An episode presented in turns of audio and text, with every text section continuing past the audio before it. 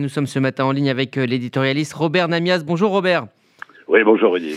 Merci d'être avec nous euh, ce matin. Alors Jean-Luc Mélenchon pourra attendre longtemps hein, ce coup de fil d'Emmanuel Macron euh, ce matin, mais pourtant ces législatives sonnent comme une défaite relative pour le président, relative comme sa majorité. Quelle est votre analyse? C'est plus qu'une défaite relative. La majorité qui sortait est défaite tout simplement. Elle a perdu près de, de 100 sièges et c'est euh, un signe qui ne trompe pas, c'est un échec euh, à la fois du président, de sa gouvernance et euh, de la façon dont a été géré le, pays depuis cinq ans. Les Français ont sanctionné et ont d'abord voté contre la majorité sortante et d'une certaine manière, après avoir élu le président par défaut, clairement, il y a un mois, lui ont signifié que ce qu'il avait euh, fait depuis cinq ans, la manière dont il avait gouverné euh, ne leur convient pas. Ça, c'est le premier point. Et donc, ça induit que euh, quand on dit que l'Assemblée devient totalement ingouvernable, moi, je ne le pense pas tout à fait.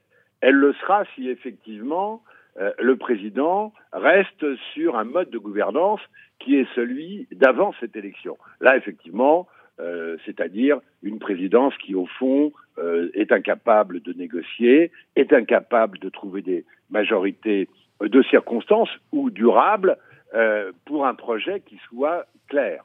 Et de ce point de vue-là, moi je pense que la majorité actuelle, 200, parce que au fond, quand on regarde bien par rapport même hier à 20 heures, c'est un tout petit peu différent. Il manque 42 sièges pour avoir une majorité absolue. C'est à la fois énorme, et ce n'est pas si considérable que ça quand on regarde le champ politique des élus. Simplement, il faudra un gouvernement très politique et vraisemblablement très différent euh, de ce qu'il est euh, aujourd'hui et de celui de Madame Borne nommé il y a trois semaines.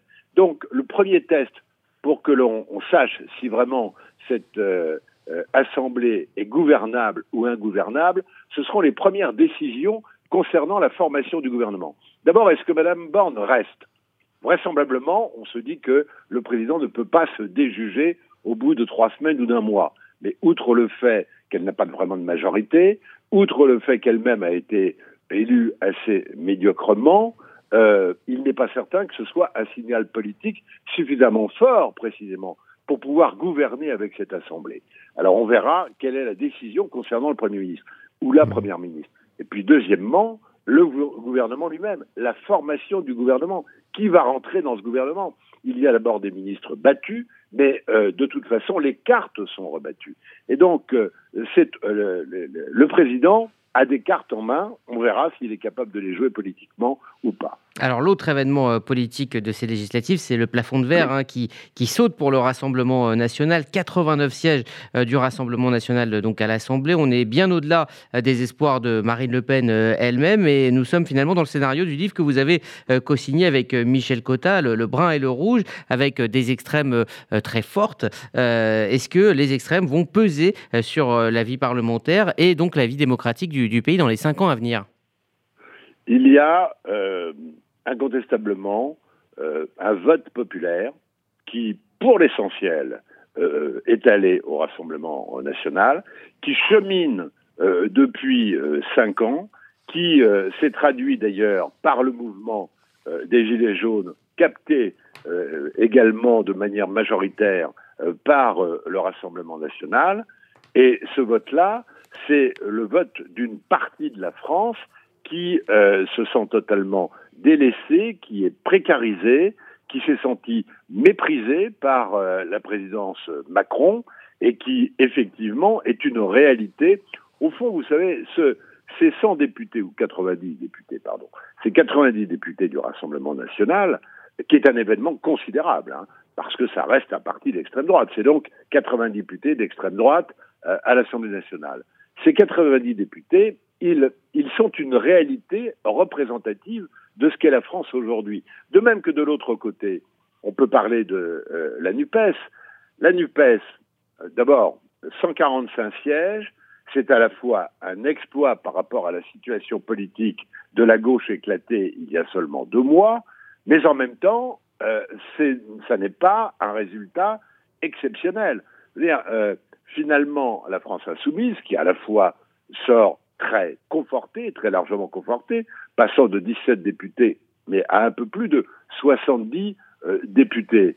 Et euh, chacun des autres, les communistes, les écologistes et les socialistes, ont réussi à travers cette NUPES à conserver des groupes parlementaires. Ce qui fait que la vérité, c'est que d'abord ce chiffre de 145 est assez loin des espoirs en réalité euh, que portaient euh, les dirigeants de la France insoumise. Et puis, deuxièmement, on voit bien que euh, dans des domaines nombreux que l'on connaît, les divergences sont extrêmement profondes, déjà affichées par le communiste Roussel hier, et qui font qu'en réalité, cette gauche-là, elle reste totalement éclatée. C'est un succès, je ne dis pas une victoire très loin là, mais c'est même un succès en demi-teinte et un peu trompe-l'œil que le succès de cette NUPES. La vérité, c'est qu'aujourd'hui, la force d'opposition, d'ailleurs, ça va poser des problèmes euh, à, à l'Assemblée nationale euh, dès la semaine prochaine, lorsqu'il s'agira d'élire le président, le président de la commission des finances, etc. La deuxième force homogène, totalement homogène euh, du pays mmh. représenté à l'Assemblée nationale, mmh. euh, c'est le Rassemblement national. Ça n'est pas la NUPES.